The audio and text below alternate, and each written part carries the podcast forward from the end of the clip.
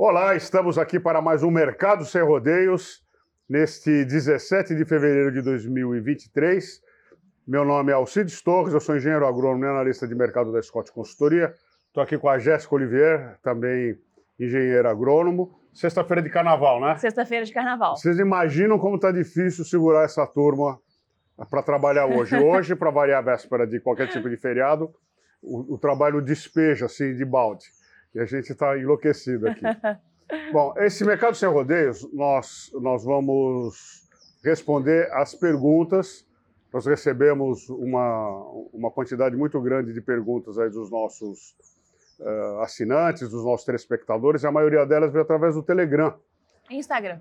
Instagram. A gente tem, a gente distribui notícias através do Telegram, WhatsApp, Twitter, Facebook, Facebook, Instagram. Ou seja, a gente usa todas as mídias é, populares e a gente vai fazer, é, vai responder essas perguntas. Isso vai ser divulgado também nessas mídias, será divulgado por escrito com o Scott Responde, tá? A Jéssica está com as perguntas, eu vou tentar responder algumas delas e a Jéssica complementa, caso eu a minha resposta seja é, ruim. Vamos lá. Duvido que seja ruim, Scott, mas vamos, vamos lá. Bom, uma das perguntas foi: o valor da arroba se mantém ou será de baixo nos próximos dias após o carnaval? Bom, nós temos o seguinte, o seguinte cenário: a gente vinha com preços bastante frouxos em janeiro. Uhum. A partir da segunda quinzena, a coisa começou a melhorar. E em fevereiro, já com a, com a volta às aulas, digamos assim, o mercado ficou firme. Né? A gente teve recorde de exportação em janeiro, mas em fevereiro uh, em função da queda do preço da, da, da, tonelada de carne exportada, tem liquidez no mercado, mas a gente está vendendo de maneira mais compassada. Uhum. Vende por uma semana, para, vende por outra semana, para. Aqueles contratos longos, né? É, eles são, existem também, mas são em menores volumes, tá? Bom, véspera de carnaval, então o preço também subiu, porque a gente sabe que muita gente faz churrasco no carnaval, relaxa, etc. Depois do carnaval, a gente tem o seguinte cenário, tá? É...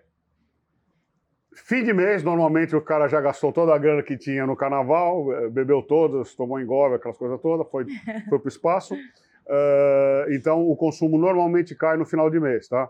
E por outro lado, a gente tem o começo do mês vindo, que também o, o pagamento de salário e as coisas melhoram. Então, a melhor uh, posição uh, depois do carnaval é, é, mercado estável, não pensar em grandes altas e talvez nem em grandes baixas também. Até porque vai ser uma semana bem curta, né? São dois dias úteis, pensando em quinta e sexta-feira, né? Depois da quarta-feira de cinzas.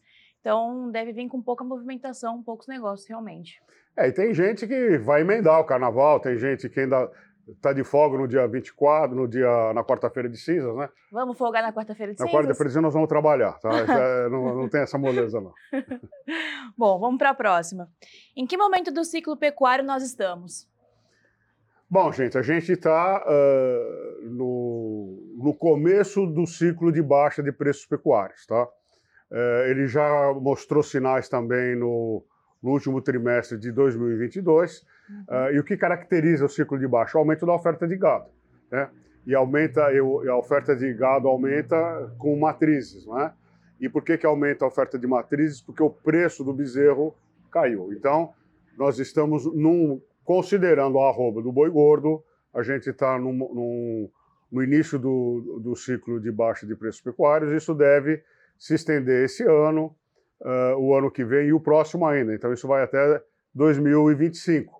É claro que nós vamos ter picos, deve, a gente não está considerando é, crises que sempre acontecem na pecuária, impressionante, todo ano tem uma, mas a, a, a gente deve ter picos de preço, mas a tendência é, é o mercado, na melhor das hipóteses, estável, sem grandes picos. Ok.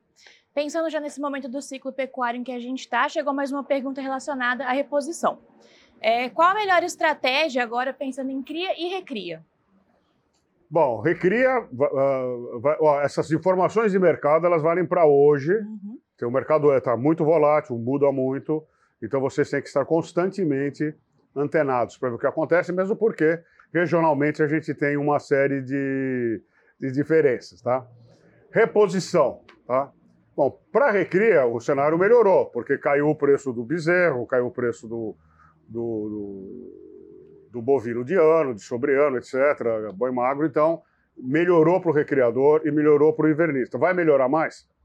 Vai depender da oferta e vai depender também da vontade do, dos confinadores, dos invernistas e dos recriadores. Isso também vem de acordo aí com, a, com as políticas, com a renda, etc., etc., com as mudanças que a gente ainda está assistindo. Esse novo governo não tem dois meses de vida ainda, a gente precisa ver o que vem pela frente. Tá?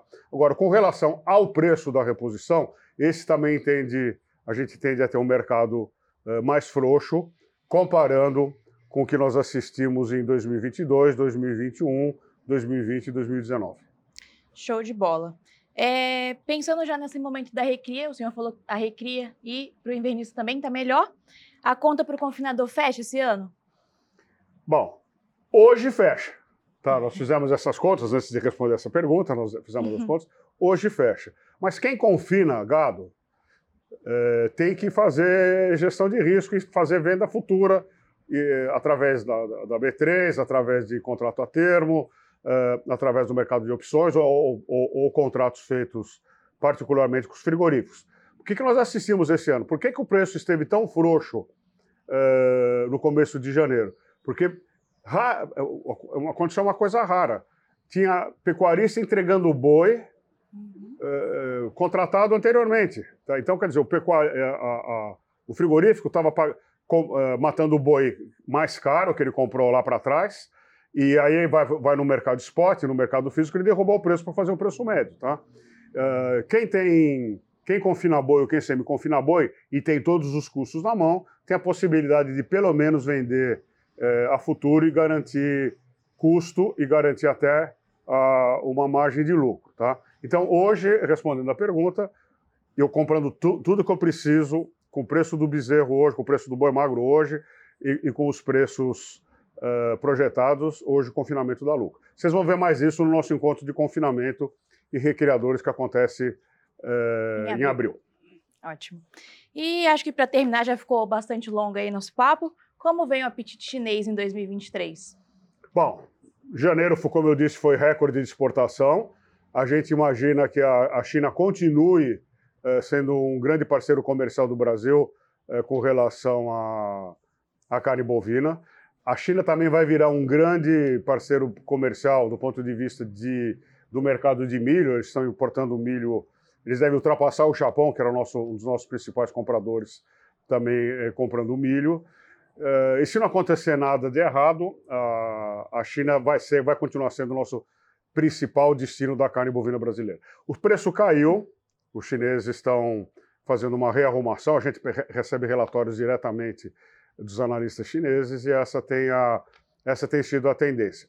E como eu disse, a liquidez está ótima. Eu tendo carne, eu vendo. Só que eu já não vendo como uh, eu vendia o ano passado. Teve uma ascensão grande de classe média, a gente estima uhum na classe média chinesa em 800 milhões de pessoas, dá quatro Brasils, Brasis, não é? e tem grana. Então, não é mais uma questão de alimento para sobreviver. Hoje, eu, hoje a classe média chinesa eles querem um alimento de qualidade melhor, que é a carne bovina, né, rica em proteínas, e eu quero também variar o meu prato. Tá? ainda o grosso da carne, da carne bovina importada pela China ela vai para a composição de pratos, que nem o nosso escondidinho, assim, né? É, mas a, a, gente, a tendência é que isso vire bife, filé, etc. É, por exemplo, a Indonésia liberou 11 frigoríficos brasileiros. O consumo na Indonésia é um quilo e meio per capita. É, é menor que o da China. Não é? Menor então, que a média mundial. É, menor que a média. Então a gente tem ainda o potencial do mercado de carne é muito grande.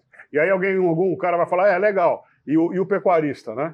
Sim, a gente espera que, esses, que, esse, que a, a abertura desses mercados significa também melhor remuneração lá na origem, lá na fazenda, lá nas pastagens brasileiras. É isso aí. Show de bola. Quem vai cantar no evento em abril? Quem vai cantar no evento? Quem? O quê? Como? Quem vai cantar no evento em abril, nosso evento? Bom, o nosso evento, além de falar de boi, de etc, etc, também é um espetáculo à parte as músicas. Nós vamos ter chorinho, bossa nova, é, é, jazz e vamos ter música sertaneja da melhor qualidade. Quem vai cantar vai ser uma surpresa. Só quem for lá vai ficar sabendo. Então fica aí o convite para participar do nosso evento, dia 11 a 14 de abril, lá em Ribeirão Preto e em Barretos, no dia de campo. Bom, gente, um bom carnaval, divirtam-se, aproveitem, cuidado com a saúde e até a próxima sexta-feira. Até a próxima, pessoal.